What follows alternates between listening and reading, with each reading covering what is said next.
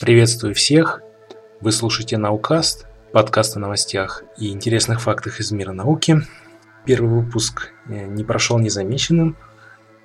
Уже на сайте AirPod были оставлены комментарии. Что касается единственного оставленного комментария, Евгений Репель интересуется рассуждениями на тему НЛО. Что ж, наверное, думаю, стоит этой теме и посвятить данный выпуск и высказать мое личное мнение, и опять же в контексте нескольких последних фактов, новостей. Пожалуй, начнем. Что касается НЛО, мое личное мнение, наверное, стоит начать с научного взгляда на данную проблему. Вообще, довольно значительным является для меня парадокс Ферми, который высказал в 20 веке великий ученый он заключается в противоречии между нашей верой в то, что во Вселенной существует огромное количество разумных цивилизаций, с тем, что мы не наблюдаем каких-либо признаков этих цивилизаций. В связи с этим мы приходим к выводу, что наше понимание природы, либо наши наблюдения за другими цивилизациями неполны и ошибочны. Такому выводу предшествовало формулирование уравнения Дрейка, в котором ученый попытался оценить вероятность контакта с другой цивилизацией. Довольно интересно, эм, то есть был применен такой феноменологический подход. Какова вероятность нам встретиться с инопланетянами? Ну, во-первых, начнем сначала. Она зависит от количества звезд, рождающихся каждый год в нашей галактике. Далее, среди всех этих звезд берется доля, обладающая планетами. Среди таких звезд, обладающих планетами, мы берем среднее количество данных планет с подходящими условиями для зарождения цивилизации. Далее, среди таких плодотворных планет мы выбираем те, на которых все-таки родилась жизнь. Среди этих планет берем долю таких планет, на которой жизнь развивалась до разумного состояния.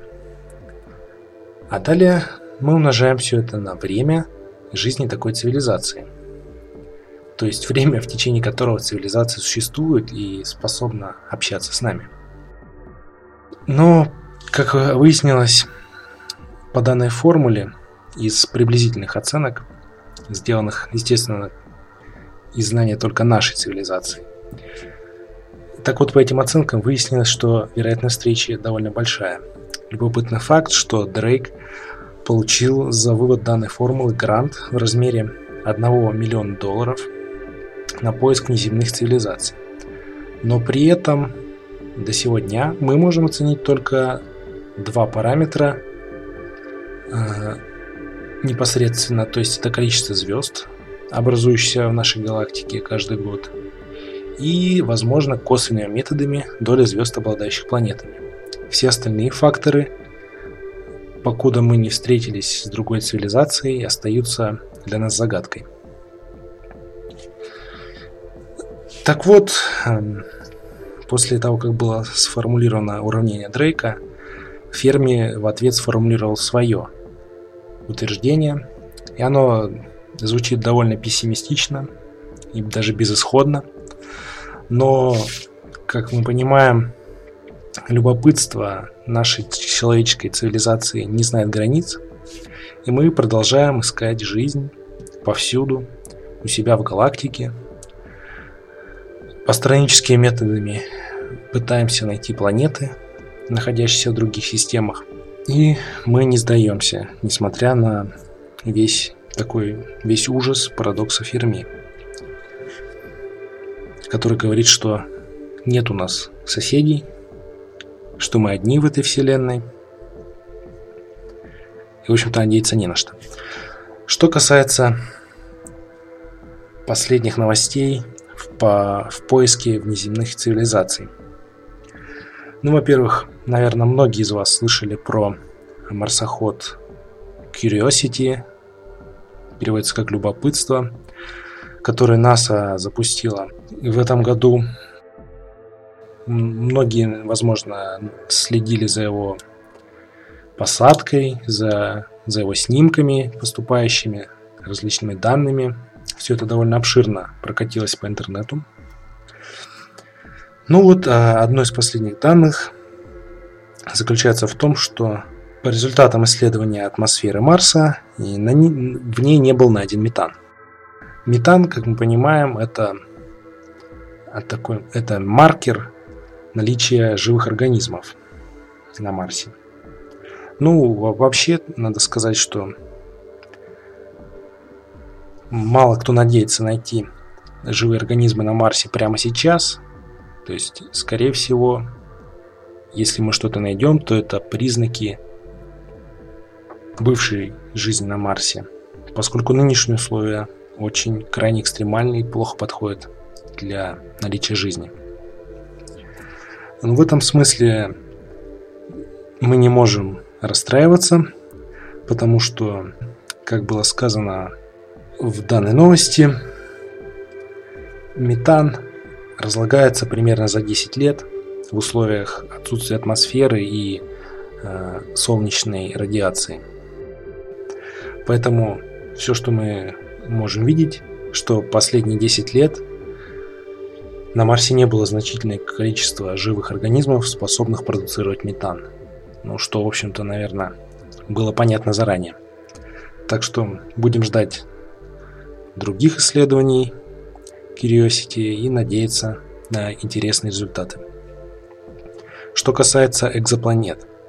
Экзопланеты – это планеты, подобные Земле, но находящиеся в других звездных системах. Но одной из самых поражающих новостей для меня было то, что около нашей самой ближайшей звезды, за исключением Солнца, естественно, то есть около Альфа Центавры, было, была найдена экзопланета. Здесь стоит сказать, что она находится слишком близко к своей звезде, и на ней слишком жарко для возникновения жизни. Но сам по себе результат впечатляющий, и возможное гипотетическое путешествие к этой звезде, а если оно состоится, то в первую очередь, скорее всего, корабль полетит к самой ближней звезде, оно не будет лишено смысла. Будет куда высадиться. Также на глаза мне еще попалась интересная новость из Голландии, где некие ученые Каролиди, Стем и Хавиньер провели математическое моделирование возможности найти радугу на планете. Точнее, найти наличие водной атмосферы по следам радуги в потоке и поляризации светового потока, отраженного от экзопланеты.